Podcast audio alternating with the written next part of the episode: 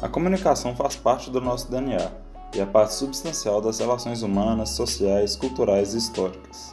Hoje, a nossa tentativa é justamente a de tentar entender esse fenômeno e como se colocar dentro da lógica da integridade, entendendo a escala industrial que estamos inseridos, a produção em série e a um sistema político com árduas falhas. A Laranja Agência parte da ideia de unir forças e construir pontes para que estudantes de jornalismo, publicidade, propaganda, cinema e relações públicas pratiquem com consciência e autonomia. Nossa plataforma quer, através da prática, descobrir novas formas de se comunicar para tornar comum. Comunicação humanizada e integrada. Mais debate e mais escuta. Bem-vindas e bem-vindos ao Laranjal.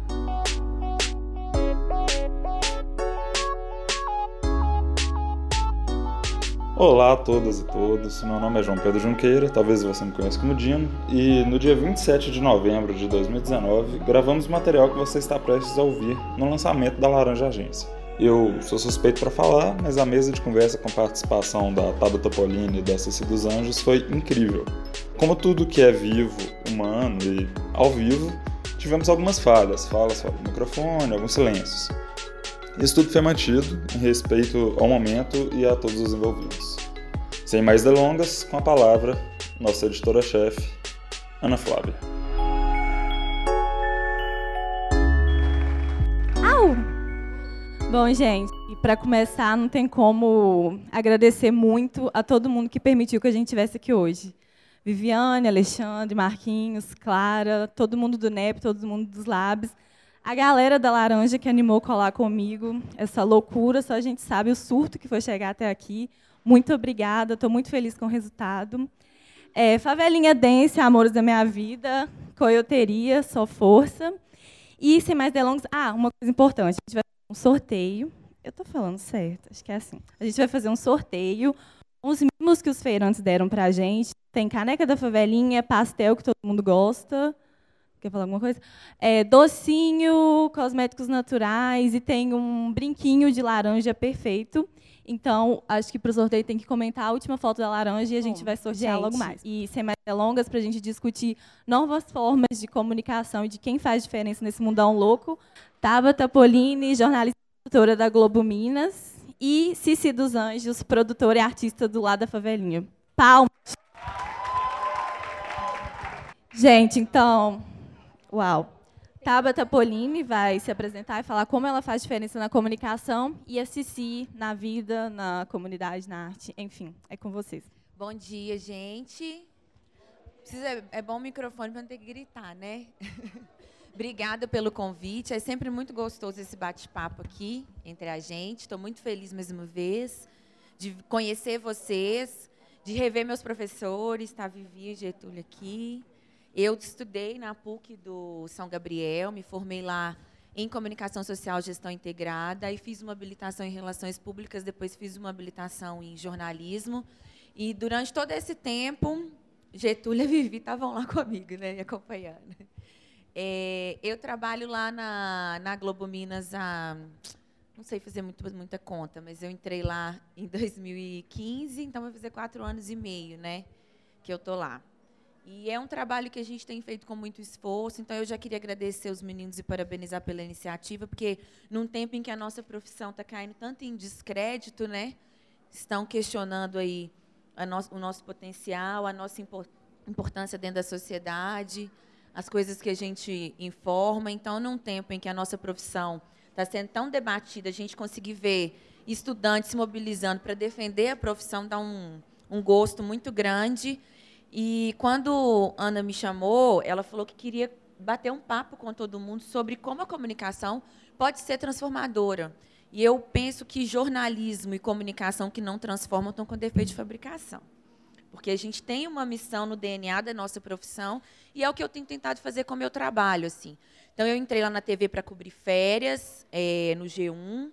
Fiquei lá um tempinho cobrindo férias, surgiu uma vaga na produção. E eu comecei a me entender enquanto jornalista e comecei a me questionar diariamente o que, que eu ia fazer com aquilo. Porque eu já estava num lugar muito bacana, eu via perspectivas muito bacanas, e eu comecei a pensar o que, que eu vou fazer com isso tudo, com essa ferramenta. Então, assim, não tem receita de bolo para o que a gente faz, mas se vocês querem chegar a algum lugar, vocês têm que saber primeiro onde. Então, eu estipulei o que, que eu queria dentro do jornalismo. Me chamaram de doida, de sonhadora e de tudo quanto há, porque eu falei, eu quero trabalhar com jornalismo comunitário e com jornalismo social. E eu ouvi de muitas pessoas assim: ah, isso não vai rolar, a gente tem que fazer de tudo. Eu falei: eu não me importo de fazer de tudo. Mas quando eu puder escolher o que eu vou fazer, eu quero fazer esse tipo de jornalismo. E comecei a tentar fazer diferente nas produções de pauta. Eu trabalhei na produção de todos os jornais, é, Bom Dia Minas, MG1, MG2, os jornais todos de rede. E eu sempre tentava levar para as pautas mais simples que fossem a minha digital. A gente discute muito né, na faculdade a questão da imparcialidade. Jornalista tem que ser ético, ele, imparcialidade não existe, porque você tem que colocar sua digital naquilo que você faz. A minha avó costumava me falar o seguinte: se sua missão for limpar o chão de um lugar, todo mundo vai ter que passar lá e falar assim: a Tabata que limpou esse chão. Então, eu quero que as pessoas vejam e falem assim: olha, esse trabalho aí é da Tabata. Então, não há imparcialidade. Então, eu comecei a fazer coisas pequenas, assim. Vamos fazer uma pauta sobre aumento do preço do botijão de gás eu optava por não ir numa casa de classe média, porque eu sabia que um preço de botijão de gás ia impactar para quem ganha um salário mínimo, para quem passa dificuldade. Ah, vamos fazer uma pauta de Enem. Eu optava por não ir às escolas particulares e ir às escolas públicas. Não é, menosprezando ninguém ou depreciando ninguém, mas dizendo que alguns discursos precisam ser valorizados, algumas vozes precisam ser ouvidas. A gente está numa época em que a gente tem feito muito barulho, então a gente vê a grande mídia se mobilizando para poder mostrar pessoas que não eram vistas. E eu não acho que isso é, é, é sinal de que as grandes empresas de comunicação estão boazinhas ou nada. Eu acho que a gente está fazendo um movimento de baixo para cima muito potente. A gente está virando para as grandes emissoras e dizendo: olha, se eu não me ver, eu mudo de canal. Se eu não me enxergar, eu procuro outras formas. Então, essa adaptação que está acontecendo, por exemplo, no lugar que eu trabalho, eu acho fantástica, porque é um movimento que está vindo de fora para dentro. Então, a gente começou lá com um trabalho de vídeo reportagens, que eu fazia essas vídeo reportagens com o celular, e eu procurava sempre dar tiro certo, assim. Eu tinha opção de emplacar uma pauta. Eu oferecia três assuntos, mas eu oferecia três assuntos voltados para as coisas que eu acreditava. Alguns eram aceitos, outros não, e a gente ia Eita, joia, obrigada. E a gente ia batalhando para conseguir inserir essas videoreportagens. E eu não vou estender tanto assim nos detalhes, mas a gente tem que ter propósito e tem que ter persistência e tem que ser muito resiliente. Vocês estão vendo aí, algumas pessoas já conhecem um projeto novo, que é o Rolê nas Gerais, que é um programa muito bacana que a gente está tentando pela primeira vez aqui no Estado, deixar que as pessoas falem. Eu me incomodo um pouco com o termo dar voz, porque as pessoas elas já têm voz. Essas vozes só não são ouvidas. Então, eu não estou ali para dar voz para ninguém. Eu estou ali para ouvir e para ampliar esses discursos. Né? E só falando um pouquinho da questão da resiliência e da persistência, esse projeto eu apresentei ele seis vezes, e nas primeiras seis vezes ele foi negado. E na sétima vez ele foi aprovado. Então, assim, vale muito a pena a gente entender a nossa profissão como missão mesmo. Então, assim, eu sou mulher, eu sou preta, eu sou favelada, eu sou pobre, eu sou filha de empregada doméstica. Então, como que o meu trabalho não vai refletir isso? Como que o meu trabalho vai deixar passar batido? Né? E não que você precisa ter essas características para fazer a diferença. Você pode fazer a diferença defendendo aquilo que você acredita. E eu acho que o jornalismo e a comunicação nunca foram tão urgentes nessa época que a gente está vivendo, sabe? Porque a gente tem tido muitas lutas de anos negadas, né? A gente tem aí várias reformas que estão negando os nossos direitos. A gente tem vários discursos que estão tentando nos colocar mais uma vez à margem.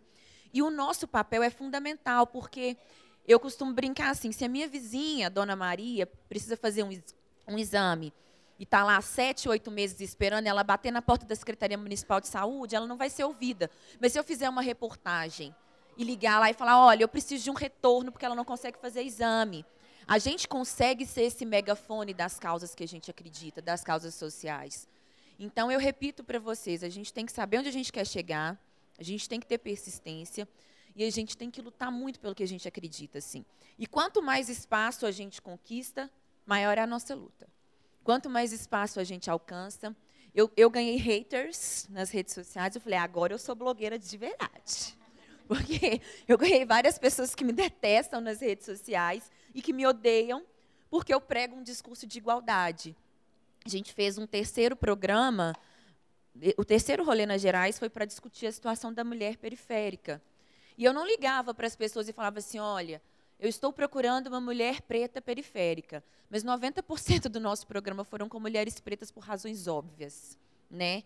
E eu fui massacrada nas redes sociais por me falar assim: vocês estão defendendo que só tem pobre favelado preto. E não sei o quê. Você é petista. Você é esquerdopata.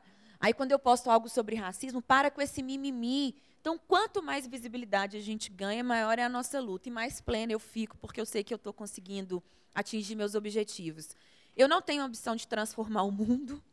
Já tive, né, Vivi? Mas eu não tenho mais mas eu tenho a ambição de transformar a minha aldeia. E isso eu tenho feito com muita força.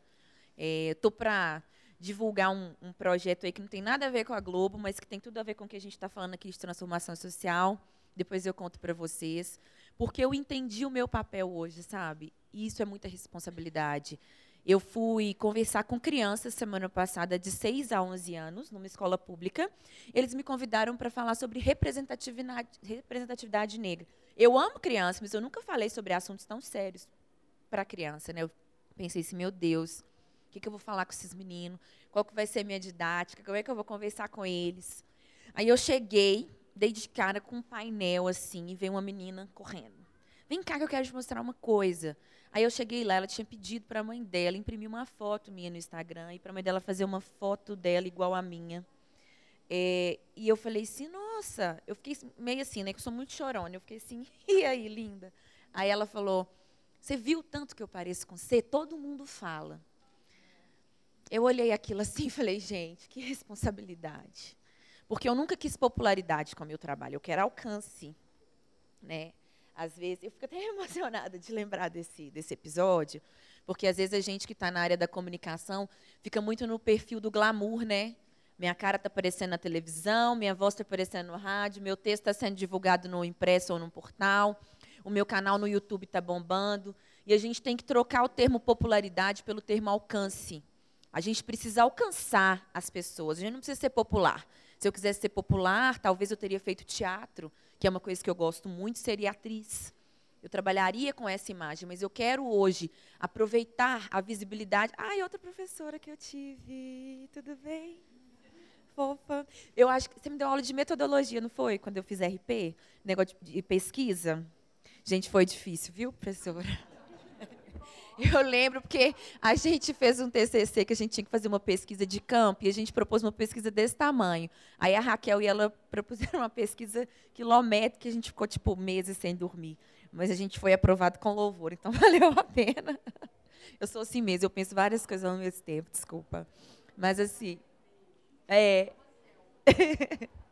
Mas assim, é, a minha imagem tem ganhado uma proporção que eu não gostaria que ganhasse num sentido, que as pessoas começam a inverter valores e começam a me chamar com nome e sobrenome, e eu não sou nome e sobrenome, eu sou a Taba, Tatatá, lá em casa, no meu bairro, mas eu comecei a entender que eu tenho que me apropriar disso e me apropriar disso para continuar lutando pelas causas que eu acredito. Então é isso que eu tenho feito, é isso que eu quero continuar a fazer. Então todas as oportunidades que eu tenho de conversar, de bater papo com aluno, com, em qualquer lugar que for, eu vou, porque se eu conseguir lançar uma sementinha e que se torne depois um fator de multiplicação, eu já fico muito feliz assim. Eu tinha um sofrimento muito grande quando eu comecei com o projeto de vídeo reportagens, porque eu me questionava assim, qual que é a diferença que eu estou fazendo na vida dessas pessoas? Porque essas pessoas abrem a vida para mim.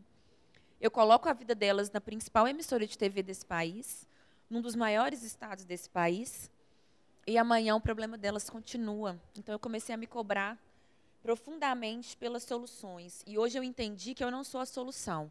Eu sou o ferrinho de dentista, eu sou um mecanismo de cobrança, de insistência e de mobilização. É, e só para dar mais um exemplo e encerrar, porque eu sei que o nosso bate-papo é mais rapidinho mesmo. Eu passo em frente a um sacolão todo dia para ir voltar do trabalho, que é um ABC ali na Américo Vespúcio. Um dia, na volta, eu vi uma fila enorme, achei aquilo super diferente, parei lá, falei, senhor, moço, vocês estão fazendo aqui?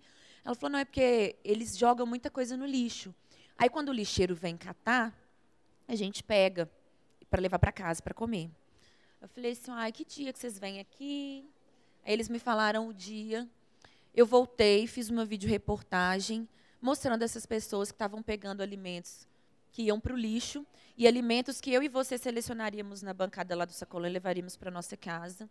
Mas o que mais me chamou a atenção, além do desperdício, foi saber que tem gente passando fome. Não que eu desconheça essa realidade, mas é porque pela primeira vez eu me senti rica de dinheiro. Isso tem uma coisa que eu não tenho é dinheiro. Mas eu me senti rica de dinheiro porque se hoje à noite eu falasse, ah, eu quero comer um hambúrguer, eu quero ir ao cinema, eu chegar num supermercado quiser comprar uma marca cara de arroz e de massa de tomate, eu vou comprar. Então, eu me senti muito milionária por isso. Se eu quiser dividir um pacote, ficar lá milionária numa praia chique, eu vou. E as pessoas não têm o que comer. Uma coisa assim, você dividir uma conta de água, não ter um dinheiro para pagar uma conta de água, uma conta de luz, ok, estamos em crise. Não ter dinheiro para pagar uma internet, ok, mas não ter o que comer? E eu comecei a pensar assim, o que, que eu estou fazendo da minha vida que essas pessoas não estão sendo vistas? E nessa videoreportagem, especificamente, eu entendi que o meu papel era de cobrança e não de solução. Porque depois que essa videoreportagem foi ao ar, eu fui procurada por várias pessoas que começaram a se mobilizar para mudar as aldeias que elas vivem. Então, para poder olhar se o vizinho estava precisando de alguma coisa, para poder olhar se alguém estava precisando de alguma coisa.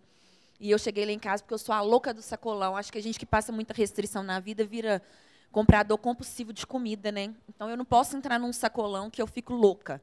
Eu quero comprar tudo que é fruta, que é verdura, e as coisas lá em casa vão perder. Né? E nesse dia eu cheguei lá em casa às 3h40 da manhã, porque o, o, carro do lixo passava de madrugada, e eu falei com meu marido: a partir de hoje, se a gente desperdiçar uma maçã, eu bato na sua cara.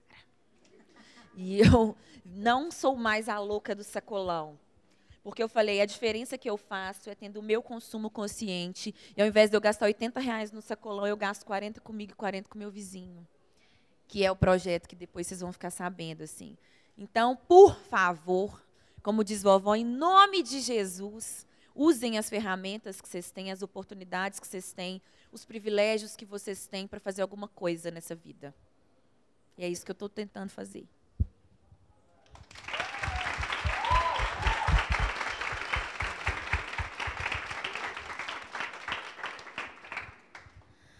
Bom dia, meu nome é Alcione, mais conhecida como Cici dos Anjos. É, Para abrir minha fala, eu vou ler um poema meu, tá? E que eu acho que restringe tudo aquilo que eu preciso falar hoje, tá bom? Contador de histórias. Fiquei o resto do dia jogando conversa fora, analisando uns livros, aprendendo algumas brincadeiras. Lá se foi os dias. O companheiro das minhas tardes também se foi. Assustei com um grito: "Professora!" aprendi o lado esquerdo. Pausei para olhar para fora, como funciona e se está correto os passos, os movimentos feitos. Rodeada de livros, famintos por histórias novas, comecei a contar a minha. Os efeitos eram surreais. A expansão dos movimentos através das vivências. Peguei o gosto pela coisa. Por elas, eu acho. Queria criar um método para atrair mais. Já tinha ganhado confiança. Passava o tempo, e eu não criei expectativas de ser a dançarina, mas queria dançar com elas. Até que peguei lendo histórias através do corpo. São histórias incríveis, tá? Ah, e te contar, ontem, todos os olhos fechados, sentindo a vibe musical. Quando um humano do corre entrou na cena para contar sua história. Uns olhares de lágrimas, outros boca aberta. Já dizia o seu Adalto. Isso aqui vai fazer diferença na vida de muita gente. Só não sabia se ele estava falando do lugar ou se estava falando dos anjos. De qualquer forma, os dois estão fazendo diferença no lugar. Se tornou abrigo de histórias. E o dos anjos, ponte para elas serem contadas.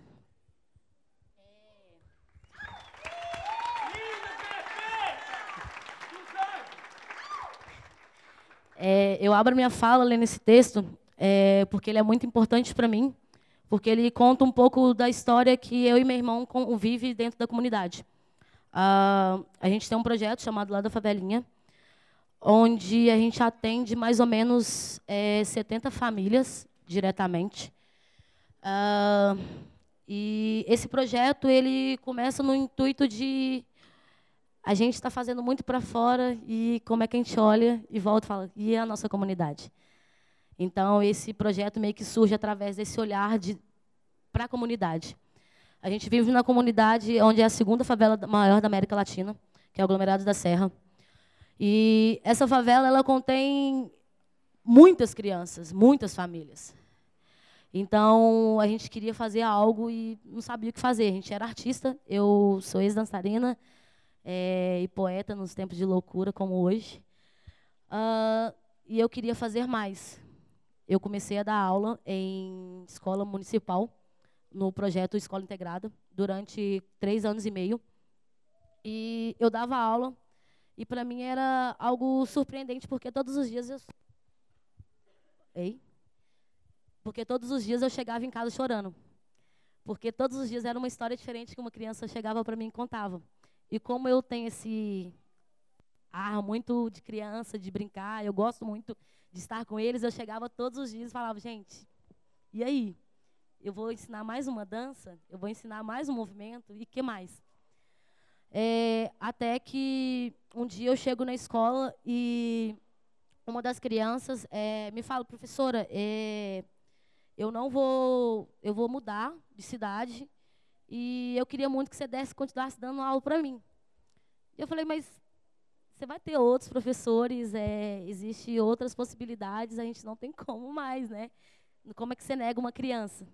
E, e aí é, eu fiquei muito cutucada com aquilo e perguntei o porquê que eles estavam mudando, porque foi de um dia para o outro. É, e devido a algumas circunstâncias da família, é, eles foram obrigados a sair da comunidade. E aí eu comecei a entender que o porquê que ele tinha dificuldade de fazer todos os movimentos que a gente passava nas aulas. Ele tinha muita dificuldade de fazer. E eu falei, gente, por que, que eu não percebi isso antes? O porquê que eu não olhei para essa criança com um olhar diferente? E, e isso começou a me incomodar muito. É, até o dia que eu decido largar todos esses serviços terceirizados para me dedicar a isso, que a princípio é com crianças e adolescentes. É, hoje a gente, nesse exato momento, tem duas crianças, é, uma de 13 e uma de 14 anos, dando aula no IFT de, de Sabará, na escola de Sabará está dando uma aula lá agora, nesse exato momento, enquanto eu estou aqui. E isso para mim é surreal, porque começa desde o início lá, quando você começa a falar, você também pode fazer isso, não é só eu, professora. E nesse momento em que eu abro mão de dar aula e me envolver 100% com o projeto da favelinha, é, eu começo a descobrir que tem outras coisas a mais, além da, além da, dessa convivência só. É porque a gente trabalha muito com esse, esse vínculo de pessoas estarem indo, de pessoas estarem vindo, e, e esse ciclo a todo momento indo e vindo. Mas se doar uma roupa é muito massa. É lindo. Se doar um, um mantimento é lindo. Mas você já conviveu um dia com aquela criança? E aí é, eu me orgulho muito porque a todo momento eu procuro estar com eles ali. É um lugar assim de paz que você não tem condições de, de querer sair dali, sabe? E é um dos convites que eu faço que eu acho que é mais importante assim é que vai lá um dia, nem que seja duas horinhas do seu tempo e convive com aquelas crianças. Porque todos os dias eu vou para casa e eu falo assim, caraca, velho, que que eu tô fazendo? Quem sou eu? Porque eu não sou nada. Porque todos os dias eu aprendo muito com eles. É, resumindo isso tudo, uh, a favelinha ela expande um movimento onde eu vou contar algumas glórias para vocês, porque eu acho que isso é o, o papel que a gente está fazendo aqui hoje. Como eu disse para vocês, tem duas crianças dando aula em Sabará. A gente está aqui. Tem nove favelados é, em Londres, nesse exato momento, dando aula. É... Desculpa, é.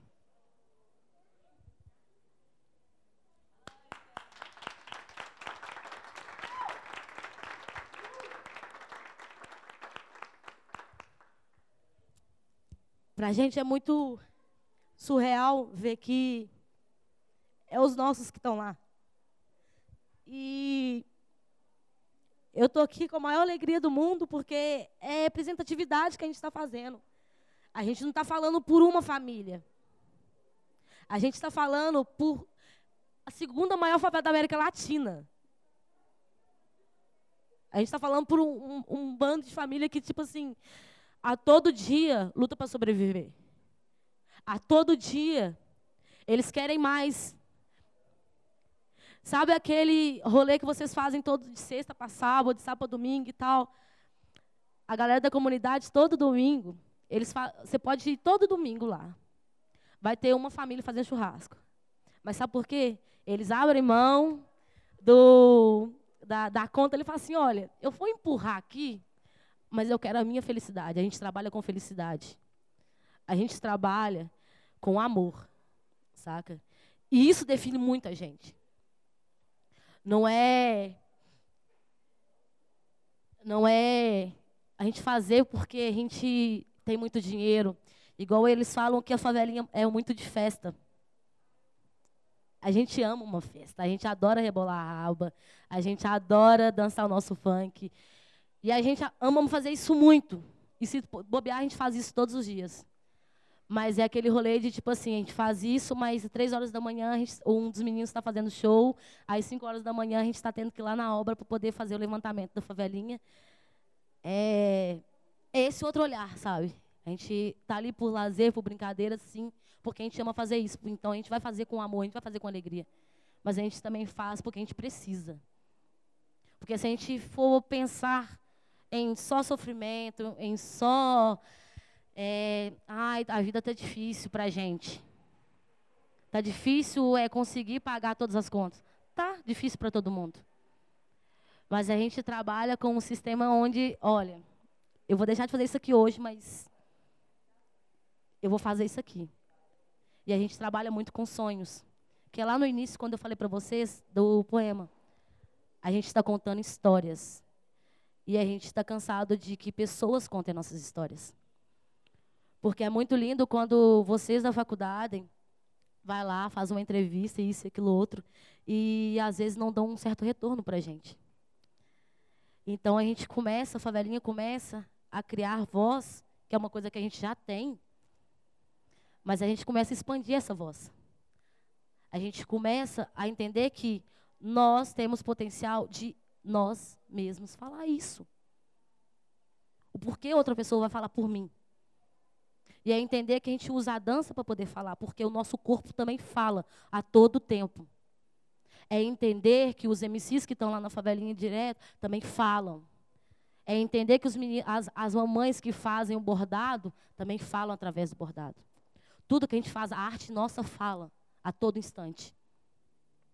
A gente não está pedindo um grito de socorro. A gente está pedindo um grito de vem com a gente fazer também, saca?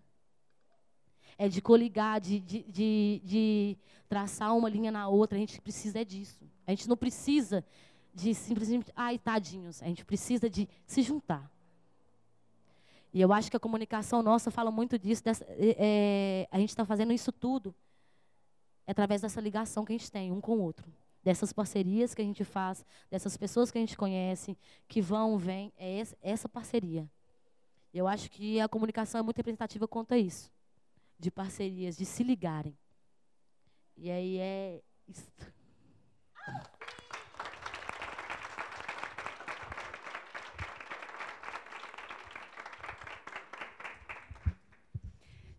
Eu chorei, a Giovana estava soluçando ali, quase morreu. Tabata, muito obrigada. Sempre quando eu falo, dá ruim, mas aqui é a primeira vez, gente, desculpa. Se, quero. Se, meu amor, muito obrigada por ter animado vir. Todo mundo que veio e animou nessa quarta. A gente vai abrir para perguntas agora. Eu esqueci de falar no início, mas nós estamos gravando um podcast dessa conversa, que vai ser o podcast inicial da Laranja. É, mas toda hora você, Lúcia, Getúlio, vai ficar ótimo. Tá tudo bem. Verdade. É, só para te contar, a Lúcia é minha orientadora de TCC também, eu sei o que, que você passou. É, não, ela não era minha é. orientadora, Aí a assim, meninas a fazer uma pesquisa. aí a gente chegou com ela falou assim: não, gente, vocês têm potencial, minha filha, mesmo sem dormir, mas fomos aprovados com 99. Amém, assim espero. Então, gente, quem quer fazer perguntas, falar com as meninas, levantem a mão sem brigar.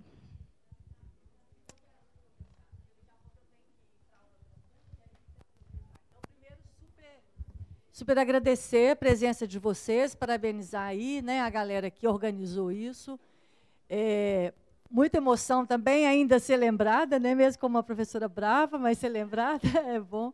E eu quero perguntar para vocês duas, assim, hoje na Rede Globo, sobretudo, né, tem alguns programas que têm destacado muito as, as dificuldades. Então, né, tem uma série que está passando que diz, passa numa escola pública, a professora chama até Lúcia, né?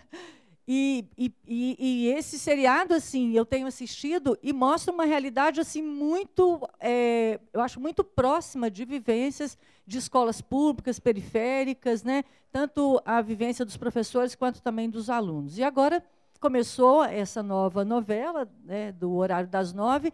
E essa novela eu também tenho assistido, Mães, e está mostrando coisas até da realidade do Rio de Janeiro, que é, eu que conheço um pouco do Rio de Janeiro, então aquela questão de crianças é, pegando comida no lixo, né, a, a, a, perspectiva da violência, enfim, que, que é uma violência que, que, que as pessoas sofrem. Ontem teve uma cena muito real, que eu, curiosamente, quando já estive no Complexo da Maré, é, vi uma coisa dessa, o que, que significa, de repente, passar um helicóptero, metralhando as pessoas, né, um, helicóptero da polícia. Então, quer dizer, o Estado criminoso é, atirando contra pessoas e, e, aí as crianças na escola, aquela coisa assim do medo e tal.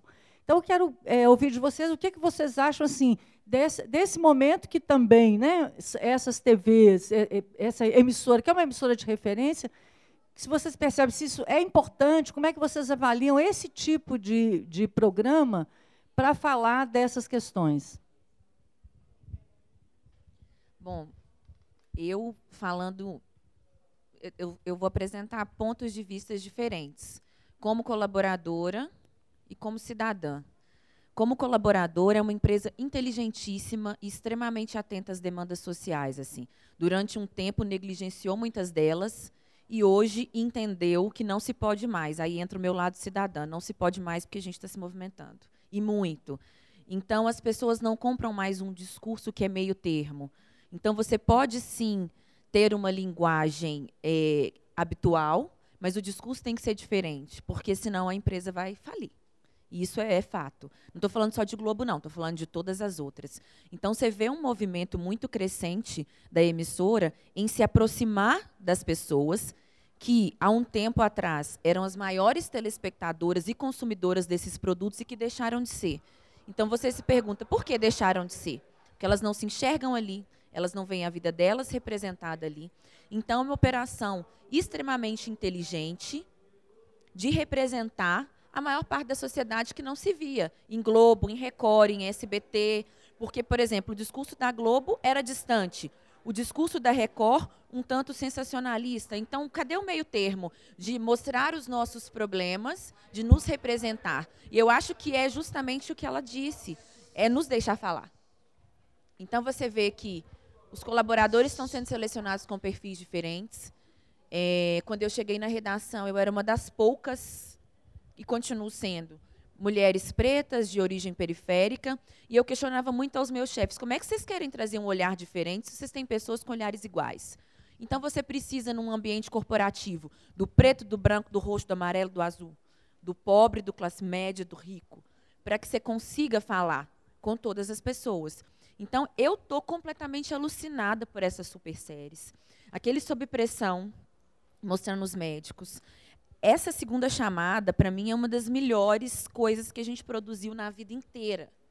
Porque você tem uma representatividade forte de elenco, você tem um discurso potente, e nesse ponto, como colaborador, eu te digo, é uma empresa inteligentíssima, que está atenta às pressões sociais. E uma prova disso é aquele case do isso, como é que é, gente? Do Brasil que eu quero. Aí pediram para a gente fazer o seguinte: olha, você pega seu celular na horizontal, vai para um ponto lindo, maravilhoso da sua cidade e fala: olha o Brasil que eu quero, olha essa igreja da Pampulha perfeita. As pessoas falaram assim: eu vou falar isso porra nenhuma. Vou virar na vertical e vou falar: olha que desgreta aqui, ó, esse esgoto passando na porta da minha casa, um ônibus que não passa, e tá, tá, tá, e tá, tá, tá. A emissora teve que refazer todo um planejamento estratégico por conta de uma demanda social. E isso virou um case tão forte que pouco antes do período eleitoral teve um Globo Repórter com as principais denúncias do Brasil que eu quero no Brasil inteiro. Então, a Globo, a Record, o SBT, a Rede TV, a Rede Minas, a Band já entenderam que hoje quem coordena as demandas de jornalismo e de entretenimento são as pessoas. Então, se não se adaptar, tchau, perde mercado. Ainda mais com esse boom de mídia alternativa que tem hoje. Eu sou uma consumidora ávida de mídia, alternativa, de mídia alternativa, por exemplo. Né? Eu consumo as mídias tradicionais porque faz parte da minha profissão, para fazer análise, para poder fazer estudo, mas para me informar, eu não vou nelas, não. Então, eu acho que esse movimento social está mudando o jeito de fazer, e eu acho que é aí que vocês entram com essa oportunidade grande de observar isso tudo e de entender onde vocês vão se encaixar nesse processo. Chimichurri está ali, que trabalha comigo. Ele é estagiário lá da TV. É um menino incrível, incrível, incrível. E que tem sido inteligente para aproveitar as oportunidades que tem. Então, eu acho assim, a gente, enquanto favelado, fala muito do nosso lugar de fala, de chegar com o pé na porta e pleitear direitos que foram roubados. Agora, você não precisa ter esse lugar de fala para ter empatia e também lutar por essas causas, sabe? E eu acho que a empresa tem se posicionado de forma muito inteligente nesse sentido. A própria aprovação do projeto Rolê nas Gerais é uma prova disso. O MG Móvel é uma prova disso, de tentar se aproximar das pessoas, porque senão as pessoas vão desligar a televisão. É, eu acredito muito no sistema de representatividade é, e eu acho que a gente está tendo isso a partir do momento em que a gente começa a ter essa voz. É, com, tem uma frase, eu não me lembro quem é, é bem antiga assim, é um post no Twitter que fala que se a gente parar de fazer o nosso trabalho, o mundo inteiro para, saca? Eu não lembro quem falou isso. Eu, então, essa é a real. Se a gente parar, todo mundo para. Então, se eu não falar o que eu quero, ela vai parar também.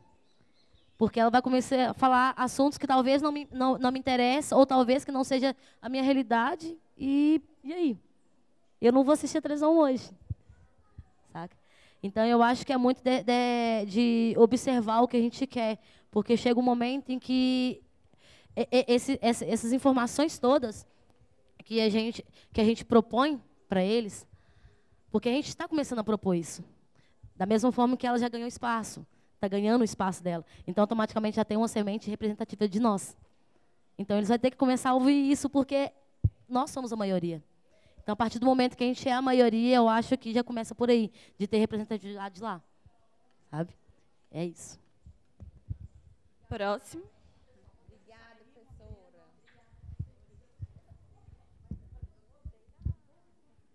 Ei, gente, é, Cici, você falou que nesse exato momento tem duas pessoas dando aula em Sabará e, e tem, um, tem nove pessoas em Londres, né? E esse ano é, o povo da favelinha já foi para outras cidades da Europa para apresentar.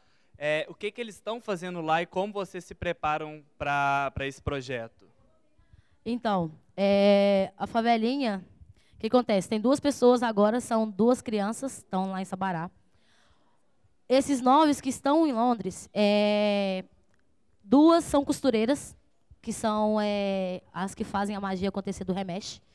Elas estão indo através de, é, de um projeto do Conselho Britânico que a gente passou. Então, a gente está dando continuidade a esse projeto que começou aqui em BH e vai finalizar lá. Nesse exato momento, elas estão dando aula para a galera de lá, de customização e modo upcycling. Uh, esses dançarinos, eles estão indo é, dar aulas e fazer uma apresentação no Museu de Arte Contemporânea de Bristol. É, e aí, o que acontece? Essa preparação toda é, vem através dos frutos que a gente está fazendo aqui a, na própria BH, que é dessa, dessa corrente que eu te falei, de parcerias. A gente trabalha com parcerias. Então, devido a essas parcerias, a gente conseguiu fazer isso. E esses nove dançarinos, três deles foram através da força que a gente tem, que a gente fez de rifa de cinco reais, tá? Então a gente pagou a passagem deles de ida e de volta, vendendo rifa de cinco reais, durante um mês e meio, talvez. Então, assim, foi uma loucura? Foi. Faltando dois, três dias, a gente estava desesperado. Vai dar tudo certo. E é isso, eles estão lá agora, saca? E então é através dessa força que a gente também tem, que eu acho que é, que é o que eles estão fazendo lá. É a nossa força e eles estão representando a gente lá. É isso. Obrigada.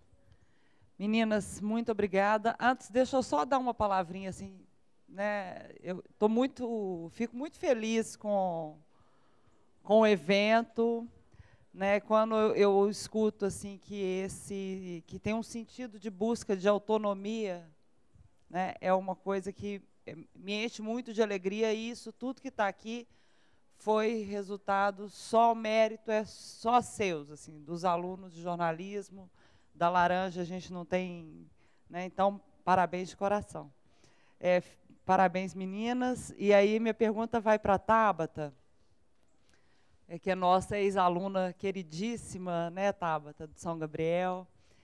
É, hoje, assim, você foi uma das pioneiras. A gente começou a trabalhar com mobile na PUC em 2013. E você foi uma das pioneiras a fazer isso em Minas, né, na, na Globo, que foi com o celular para a rua, enfim. É, aí minha pergunta vai um pouco nesse sentido, assim, de como é que está essa questão do celular, e eu percebo, queria que você falasse um pouco para os meninos que vão formar daqui a pouco sobre qual que é o perfil do jornalista, assim, é, esse jornalista que é cada vez mais multimídia, multitarefa, quais as competências hoje esperadas? Gente, é, é um parêntese, está na discussão, mas eu acho que é um parêntese importante. É. Assim. Na verdade, Obrigada. assim, as videoreportagens, eu, eu tinha uma vontade muito grande de ser repórter. E não tinha muita oportunidade, porque eu não tinha treinamento para isso, eu nunca tinha sido repórter.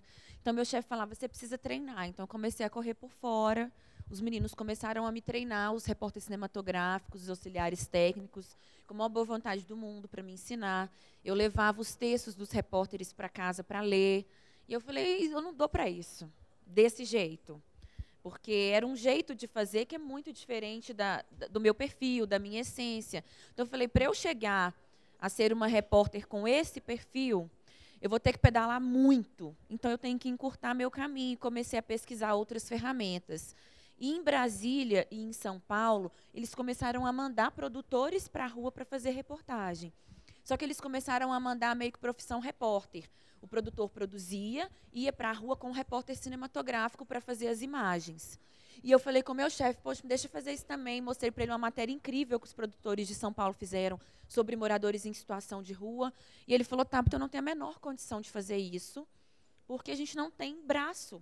Se eu mandar um repcine com você, eu vou ter que perder um repsine do factual. Aí eu falei, mas eu faço com celular. Ele falou, você sabe? Eu falei, sei, mas era mentira, eu não sabia. Aí eu falei, sei. Aí ele falou, então vai, então faz, faz lá e me mostra. Eu falei, gente, o burro passa riado na, minha, na nossa frente uma vez só. Falei, eu vou fazer VT especial de alcoolismo e pá. E puxei os meninos no plantão, eles trabalharam no plantão de graça comigo para me ajudar. E assim eu descobri o mobile. Então eu não posso aqui dizer que eu estudei sobre mobile para fazer, porque não foi a realidade. Eu vi que essa ferramenta poderia me ajudar muito e a partir daí eu comecei a buscar referências, encontrei poucas referências na mídia tradicional e depois a gente veio a saber que aqui em Minas a gente foi pioneiro com a videoreportagem no celular. Porque no, na, em São Paulo e em Brasília eles estavam fazendo com um, rep, um. E aí eu comecei a estudar compulsivamente. Eu sou muito metódica, muito, isso até me atrapalha. Mas aí eu comecei a pensar e eu falava com os meninos assim: eu tenho isso aqui, o que, que eu faço? E o áudio, e a luz, e enquadramento. E os meninos me xingavam muito quando eu ia perguntar para eles sobre técnica, porque eles falavam assim: o que, que adianta você aprimorar a sua técnica? O que importa é o discurso. Porque se a pessoa estiver falando for muito forte, for muito bacana, você pode tremer, você pode desfocar, que o telespectador vai ficar ligado. E eu sempre fui muito ligada nessa coisa do discurso e comecei a tentar aliar a técnica com o que eu estava dizendo. assim. Então, a gente teve premiações estaduais e nacionais com as videoreportagens, e isso me surpreendeu muito. E com uma que, inclusive, se você for avaliar, tem vários defeitos. Estou falando para vocês fazerem isso não, porque vocês têm a oportunidade de fazer diferente de mim. Vocês podem aprender e fazer do caramba e não ficar quebrando a cabeça igual eu quebrei, não. Mas, assim, hoje o celular é um mundo. A gente tem um kit lá na TV. Eu fui meio que o rato de laboratório deles para testar esse kit. Então a gente foi montando esse equipamento. Eu falava, gente, o áudio está uma bosta, tem que pôr legenda. Então vamos comprar um áudio. Gente, eu estou dando ler de tanto ficar com o celular, me arruma alguma coisa aqui para me dar mobilidade. Eu estou gravando à noite, a luz está péssima. Então a gente chegou num kit padrão. E quando eles entenderam que esse kit funciona, eles baixaram um aplicativo chamado LU Smart, que faz transmissão de dados. E hoje vários repórteres saem assim para fazer reportagem. Então, eu fui um rato de laboratório para um formato que está sendo usado e que a Globo não está inovando, já é usado na BBC, na CNN. As nossas afiliadas inovaram porque elas já fazem isso. Então, hoje você tem um repórter, por exemplo, a Raquel Freitas, que é uma, pessoa, uma jornalista assim do caramba, que é do G1, já faz isso diariamente. Sai ela com a mochilinha, com o telefone celular e aquele kitzinho que a gente tem e faz VT para MG1, entra ao vivo no Bom Dia Minas. E isso demonstra cada vez mais o perfil que o jornalismo exige da gente. É, hoje, na época das videoreportagens, eu produzia, fazia as imagens e as reportagens, cortava a sequência, entregava na mão da editora e fazia o texto para publicação no G1. Eu assumia cinco papéis. Aí, aí, as pessoas podem dizer, ah, é acúmulo de função? Se você não for um jornalista que acumula aptidões, você vai estar fora total do mercado. Eu acho que você tem que ser muito bom em alguma coisa, você tem que ter o seu diferencial. Mas você tem que ser pau para toda obra, porque nem sempre você vai chegar num lugar e começar já fazendo o que você gostaria, que foi o meu caso. Eu não comecei lá na reportagem. Comecei no G1, na produção, e fui me aprimorando. E eu dou graças a Deus que esse processo aconteceu, porque se num momento de redução de custos e de gastos, a empresa diz, eu preciso manter alguém, eu sei produzir para todos os jornais, eu sei fazer VT especial do G1 e cobrir factual do G1. Eu sei fazer apuração. Eu sei fazer produção de todos os jornais. Eu sei fazer reportagem. E eu sei fazer edição de texto. E daqui a pouco vou saber fazer edição de imagem, que eu sou péssima, mas eu estou também tentando, porque agora a sequência do programa eu já entrego montada para o editor de imagem. Né, a sequência, assim. Então, falando um pouquinho para vocês, eu acho que vocês têm um mundo na mão. É, eu ganhei um prêmio nacional com o celular na mão, sem iluminação e sem áudio nenhum. Né? E não estou falando do prêmio em si, mas estou dizendo da questão do reconhecimento e do nosso alcance, de onde a gente consegue chegar. É, e, gente, existe YouTube, sabe? Eu sou uma consumidora de YouTube, de outras ferramentas. A gente consegue usar o telefone celular para fazer muita coisa bacana. Inclusive, é, depois que eu participei de um primeiro prêmio, eles começaram a me mandar e-mail dos prêmios, né? Tipo, ah, participa desse, daquele, daquele. E eu observei que vários concorrentes não são de veículo nenhum, tá? Porque o edital também dá espaço para estudante e o edital também dá espaço para quem quer fazer um produto legal. Então, você teve prêmios, a gente tem prêmios assim, estou dando só essa dimensão para vocês entenderem até onde vocês podem chegar com o celular na mão. É, alguns últimos prêmios não foram conquistados por Globo e por nenhuma outra emissora.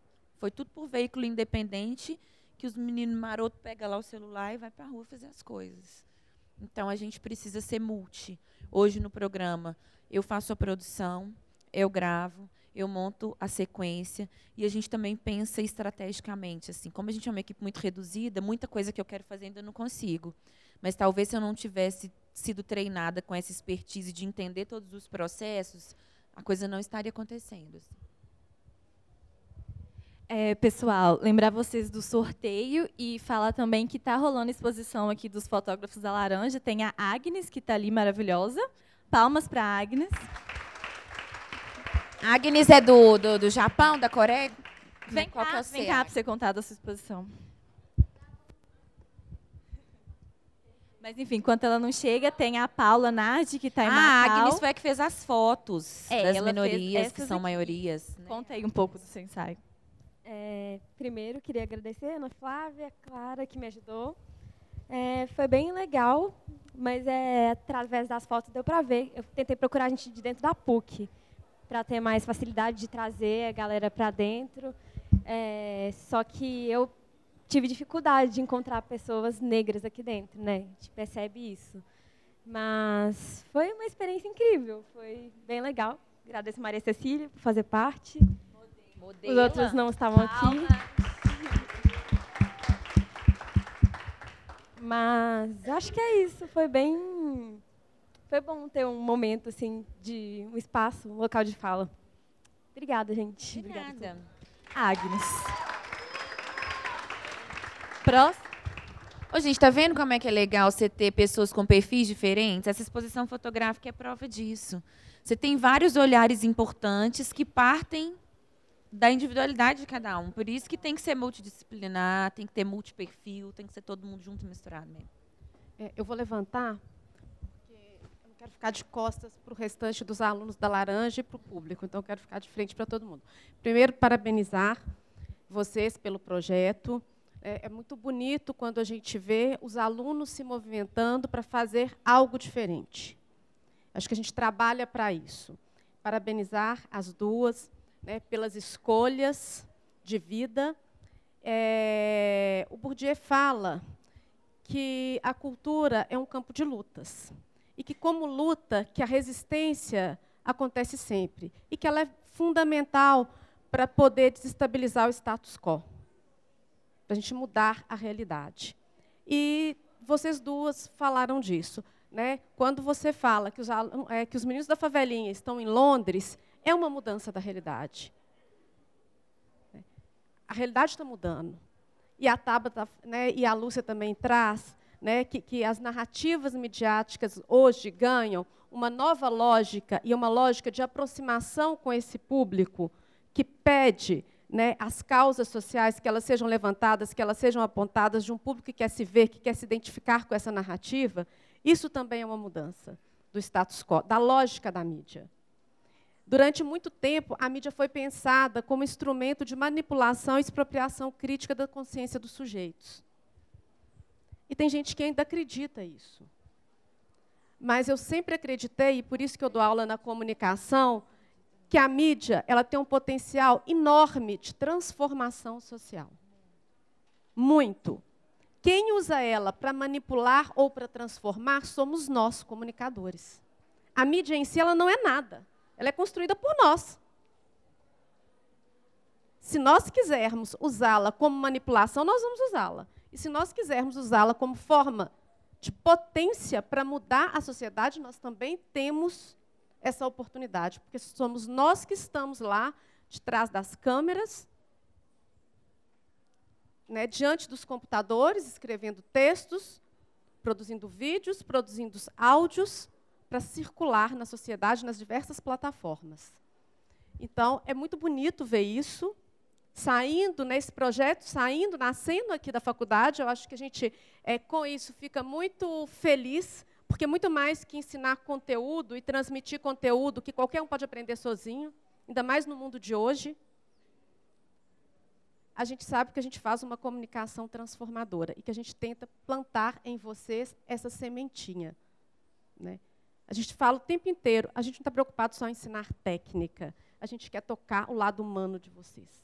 E aí a Tabata falou, é, eu não tenho mais a pretensão de mudar o mundo, eu quero mudar a minha aldeia. Eu estou mudando a minha aldeia. Mas se cada um mudar a sua aldeia, gente, a gente muda o mundo. E quando a gente muda alguma coisa na aldeia, a gente está mudando o mundo, em alguma medida. Então, eu não tenho pergunta para fazer, eu só quero parabenizar e dizer né, que quarta-feira passada a gente teve também uma manhã muito intensa, com discussões muito intensas é, sobre o Dia da Consciência Negra, e hoje também essas falas maravilhosas. Então, é isso, muito obrigada. Obrigada a vocês, alunos, por trazerem isso para nós. Isso é um presente. Né? E aproveitar que eu estou aqui e avisar, gente, né, me despedir de vocês como diretora da faculdade, porque o semestre que vem eu saio da direção, volto né, para o meu. É, é, na verdade, volto não porque a gente nunca saiu, né? continuo como professora, docente, nós todos somos professores, estamos né, por um momento em alguma gestão, e o Mosair assume a direção da faculdade. Então, também fico muito feliz de ser o Mosair, que é uma pessoa parceira nossa, né, é, professor da casa também, e que vai dar continuidade a esse trabalho e vai continuar ajudando a gente a plantar essas sementinhas. Então, é isso. Muito obrigada. Um bom dia a todos.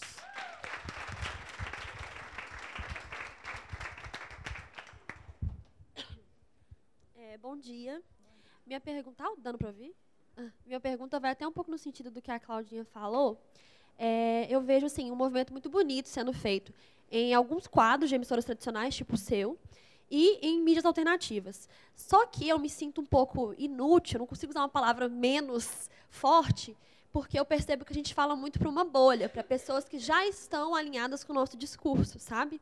Então, assim, eu queria saber qual que é a sua ideia, estratégia para angariar essas pessoas que estão voltadas para um discurso de ódio ou que acreditam que a mídia é manipuladora, esquerdopata. Como que a gente recupera a nossa credibilidade, sabe?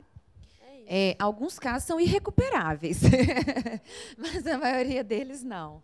É, eu acho que a gente tem que apostar no discurso que a gente acredita e ser inteligente e se valer das parcerias que a gente tem para entender o nosso público.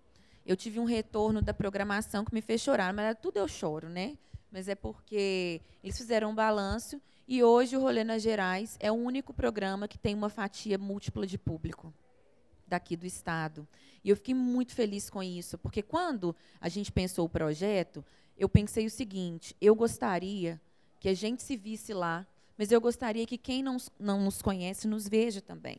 Então, você não pode fazer um, um programa na Globo para X e Y. Você tem que fazer um programa de A a Z. Óbvio que algum público vai se identificar mais. Então, hoje, especificamente desse, desse case, desse programa, você tem que o, o, o nosso público maior assim de todos os jornais e dos programas são mulheres, classes AB e mulheres acima de 50 anos. Então a gente fala para um público de mulheres mais velhas.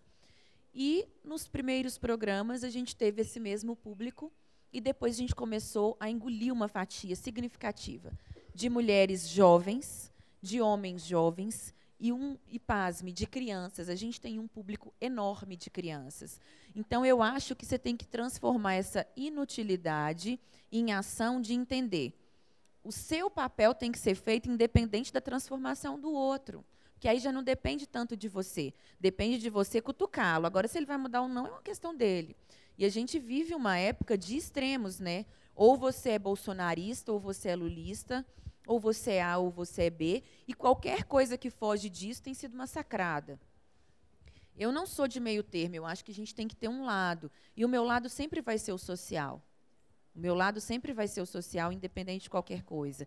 Então, eu acredito que a gente tem que entender o nosso trabalho de formiguinha e a gente tem que entender que a gente está aqui para propor reflexões.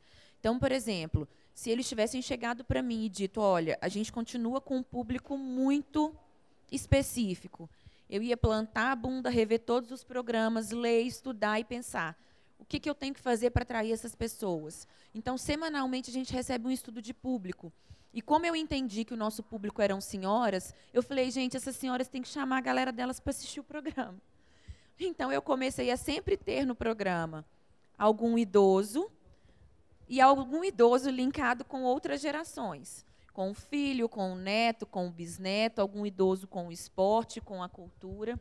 E assim a gente começou a trazer outros públicos. E uma coisa que me deixou muito feliz, a gente tem um público também que não é o público A, B, que não é o público D, E, que é um público que está no meio do caminho e que geralmente é essa massa crítica mal informada, com militância sem, sem causa, que começou a assistir o programa. Então eu estou me sentindo, estou me achando mesmo, sabe?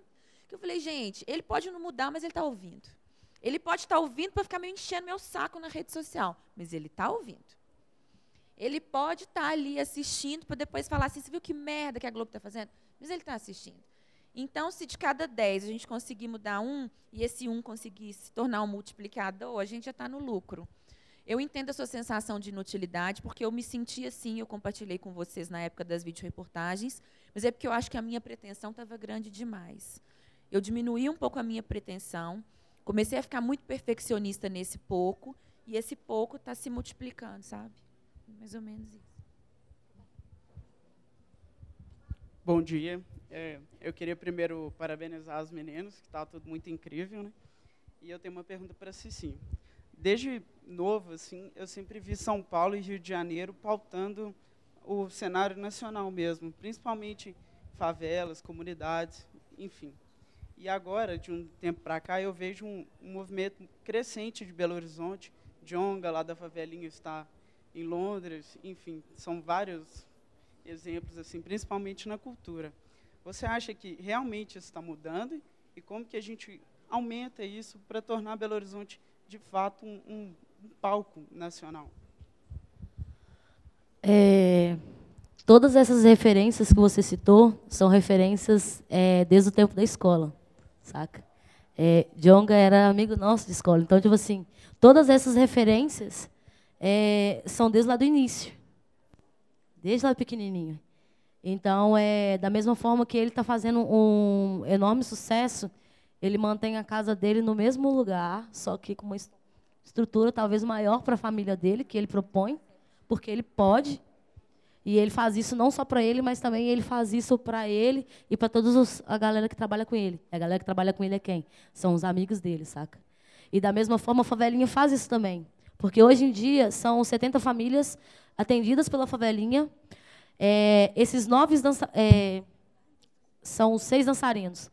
Seis dançarinos é, profissionais que sustentam sua família através é, do que eles acabaram de fazer aqui agora, que é dançar funk é, de falar sobre a cultura do funk. Então, assim, é, a gente dá a, a, favelinha, ela proporciona muito isso, é, esse empreender essa arte. Eu acho que já começa por aí também, é empreender isso, porque não adianta a gente oferecer a arte, falar que é lindo, maravilhoso, aí os meninos estão lá, mas e, a gente também tem que mostrar é, essas, essas ferramentas, que é o que você fala, usar essas ferramentas que a gente tem. E a gente consegue ter acesso a essas ferramentas concursos, com, o que mais tem hoje em dia é isso, sabe? Essas ferramentas para a gente poder é, crescer. Então, hoje em dia, é, todo esse cenário de BH, eu acredito muito que está tendo a possibilidade de crescer através dessas ferramentas que a gente tem. E a gente está se tornando referência justamente porque a gente está começando a pegar essas ferramentas e começar a usar. Porque você tem, mas a maioria é um ou dois que utiliza disso. Então, talvez ela seja a referência lá, mas é porque ela teve a capacidade de pegar essa, essas ferramentas e usar. Eu acho que o que mais falta para a gente é, é, pegar essas ferramentas, porque não é, não é por falta. Não é por falta. Porque a gente tem acesso, a gente está começando a ter acesso a isso. Então, eu acho que é começar a, a, a usufruir do que é nosso, do que, do que a gente tem acesso, e a gente já tem acesso a isso. Eu, eu posso falar um negócio? Porque, assim, é, o lado da favelinha é uma das coisas mais incríveis que a gente tem conhecimento em termos de movimento social é, aqui em Belo Horizonte e no Brasil. E o que eu acho muito legal de acompanhar vocês pelas redes sociais, já acompanho há mil anos. Eu te vi ali, eu te reconheci, mas eu não ia pagar de tiete, né? Ei, amiga, tá boa, né? É a questão da rede de apoio que vocês vão formando. Porque você está falando assim, São Paulo e Rio têm mais visibilidade nessa questão das causas sociais. Minas não estava nesse cenário antes, eu acredito, você pode até me, me corrigir se eu estiver errada, porque a gente não estava estabelecendo essa, essa, essa parceria forte. Então, hoje, você tem uma rede de favelas muito fortalecidas. Então, você tem a Cici e o Cadu aqui, ligado com a galera do Nordeste, com a galera do Sudeste, com a galera do Sul, fazendo um intercâmbio. Então, você tem um fortalecimento de grandes potências, por isso que tem se tornado mais conhecido, sabe? É, eu, na verdade, conheci o trabalho dos meninos há mais tempo, porque também sou moradora de periferia. Mas mesmo que não fosse, como gosto muito de, de outras coisas, talvez ficasse sabendo. Gosto de cultura, chegaria até mim gosto de moda, chegaria até mim. Então, as parcerias que eles estão criando estão abrindo portas gigantescas. assim. Eu estou falando como alguém de fora, não me apropriando né, da, da resposta, mas como alguém de fora que vê esse movimento. Cadu mesmo outro dia estava lá no Rio, naquele congresso, de, fizeram um congresso de líderes de favela, de líderes comunitários no Rio de Janeiro, reunindo líderes comunitários do país inteiro para criar uma massa potente assim de ação social. E eu acho que a tendência é isso crescer ainda mais. E por conta desse encontro, eu conheci uma galera que eu não tinha nem noção e que hoje eu fico lá mandando mensagem no Instagram para tentar ver o que eles estão fazendo, para tentar pegar conhecimento, trocar ideia, trocar experiência, sabe? Eu acho que é justamente isso. A gente não consegue sozinho. E a gente não vai conseguir realizar nada sozinho. A gente pode ser referência em um nome, mas a gente também vai ser esse nome. Você vai olhar por trás. O que está acontecendo? Tem várias redes. E a gente só vai conseguir se a gente estiver junto. Não adianta a gente querer levantar o mundo e abraçar Deus. E a gente não vai conseguir. A gente está alcançando outros voos além de BH? Sim. Mas a gente também tem, é, tem um contato coletivo Papo Reto no Rio de Janeiro, tem é, coligações em, em São Paulo também. Então, tipo assim, a gente está fazendo essas ligações. Porque a gente só vai conseguir assim. Então, gente, é a última pergunta agora. Queria muito agradecer vocês. É, eu estou fazendo um TCC agora sobre como a mídia auxilia na criminalização do funk. E aí eu fiquei pensando, sabe, você, Cici, o que, o que você gostaria de ver como o funk representado na mídia, assim, principalmente hegemônica? É, aí eu vou até atacar um pouquinho, Por assim. Favor. É, mas eu acho que assim, é, só uma pergunta básica. Quando vocês ouvem falar de baile funk, quantos de vocês ouvem falar de baile funk, na, principalmente na Globo, que é umas referências, é, que é algo positivo? Agora, deixa eu falar com vocês. É, três dos dançarinos de funk de Belo Horizonte, que são referências, estão dançando no Museu de Moda, Arte Contemporânea, em Bristol. Paris? É, Paris, perdão. Então, tipo assim, é o que eu quero falar com vocês é, velho, vocês têm que conhecer essa cultura. Porque é uma cultura muito ampla e é uma cultura periférica, é uma cultura de favela. Se vocês forem conhecer, existe droga? Existe droga, mas também existe droga numa balada que vocês vão de elite. Me desculpa. Existe tráfico? Existe tráfico. Mas quem é o maior consumidor? Saca? Então, é entender que isso também, é, vocês estão falando de cultura nossa. Vocês não estão falando simplesmente chegar ali, rebolar a raba e fazer um quadradinho. Porque para eles chegarem a fazer o quadradinho com a bunda, eles têm que também ter uma teoria para aquilo. Eles têm que saber de onde que está vindo aquilo dali. E aquilo dali faz parte da nossa essência, faz parte da nossa cultura, como favelado. Então, eu acho que a criminalização vem através desse olhar. Desse olhar que é desconhecido. Porque esse olhar só vem de pessoas que desconhecem a nossa cultura. Porque a partir do momento que você começa a ter conhecimento dessa cultura, você começa a admirar é, é, o funk, que é a nossa cultura, que é o nosso lugar de fala, que é a maneira que a gente usa para poder falar o que a gente tem dentro da comunidade. É, e também eu acho que é um, uma maneira muito. É, desculpa, gente, sou muito. é, é uma maneira muito ampla, principalmente é, das mulheres, de se libertarem, corporalmente falando. É, quando vocês veem a, a mina de mini saia, é, o croppedzinho e tal, que é o, né, o famoso conjuntinho que a pessoa vai no baile funk, você vai ver isso, você vai assim, nossa, e aí? Sabe? Mas é a maneira que ela tem e se identifica como tal. E para ela é uma maneira de se empoderar, sim. E aí, quando ela chega lá e, e tem a possibilidade de poder dançar, é, ir no chão e até embaixo, subir com aquela liberdade, corporalmente falando, é muito importante. É muito importante isso para a gente. Não só como mulher, mas os homens também, quando vão, de poder balançar, de dançar, que é uma vergonha, né? A maioria dos homens tem essa vergonha de dançar. Você vai num baile funk, você vai ver a maioria dançando, nem que seja um ombrinho. Você vai ver. Então, eu acho que a cultura do funk ela começa a partir disso aí. E eu entro num outro ponto que é, vem da questão da, das letras de funk. É, é muito irônico falar isso, porque o funk, ele te, esse é o meu olhar, tá, gente? Pessoal. Deixar bem claro, é um olhar pessoal. É muito irônico falar é, que só fala putaria, que só fala é, sobre drogas e isso, aquilo, outro. Mas o funk, se você for olhar dentro da comunidade, é a maneira que a criança tem acesso de poder ouvir falar sobre o sexo, ouvir poder falar sobre o corpo. É a maneira que ela encontra para poder ouvir isso. Talvez seja a maneira de como nós estudamos isso. Porque se você for olhar na escola, a escola não fala isso. Vai me desculpar, mas não fala. Porque quando fala, vai falar de pênis, de, de vagina, aí o moleque chega na escola e fala, os pais vão reclamar. Mas a música, querendo ou não, proporciona isso. Isso é um olhar pessoal, viu, gente? Deixar bem claro.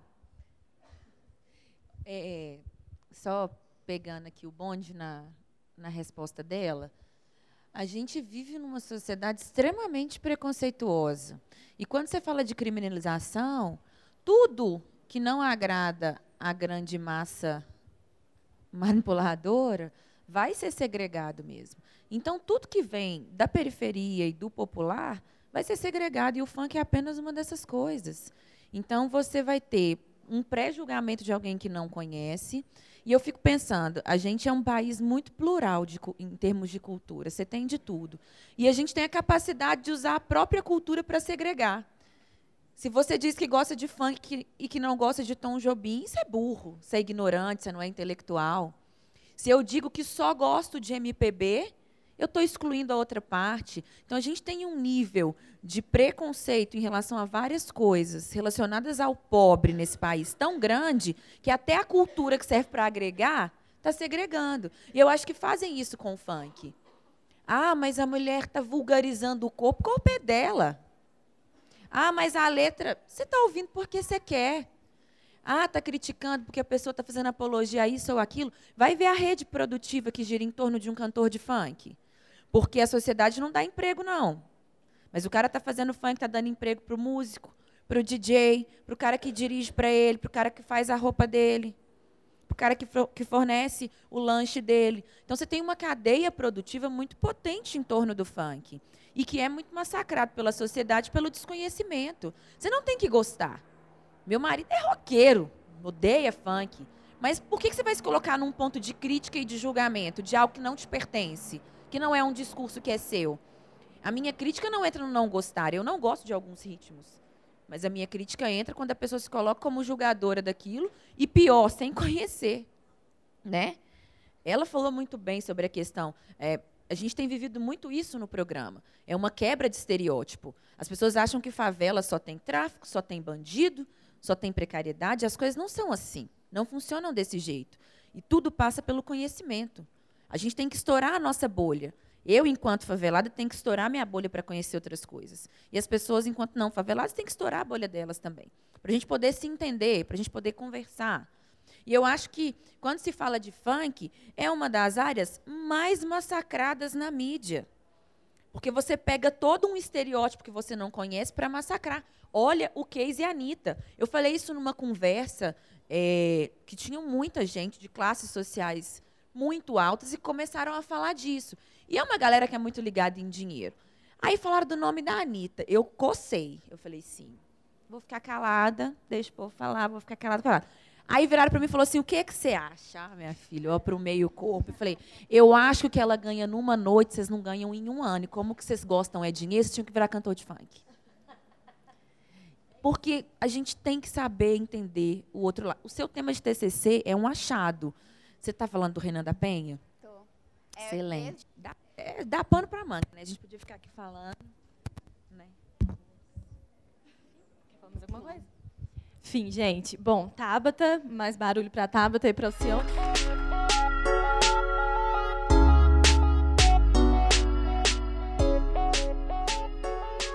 Bom, então é isso, gente. Muito obrigado por acompanhar até aqui. É, siga a gente no Instagram, @laranjaagência. Tem muita produção boa, muito conteúdo bom. E também siga o Me Leva, o outro podcast do Laranja, onde a gente coloca experiências e histórias dos correspondentes da nossa agência no mundo inteiro. Muitíssimo obrigado e até a próxima.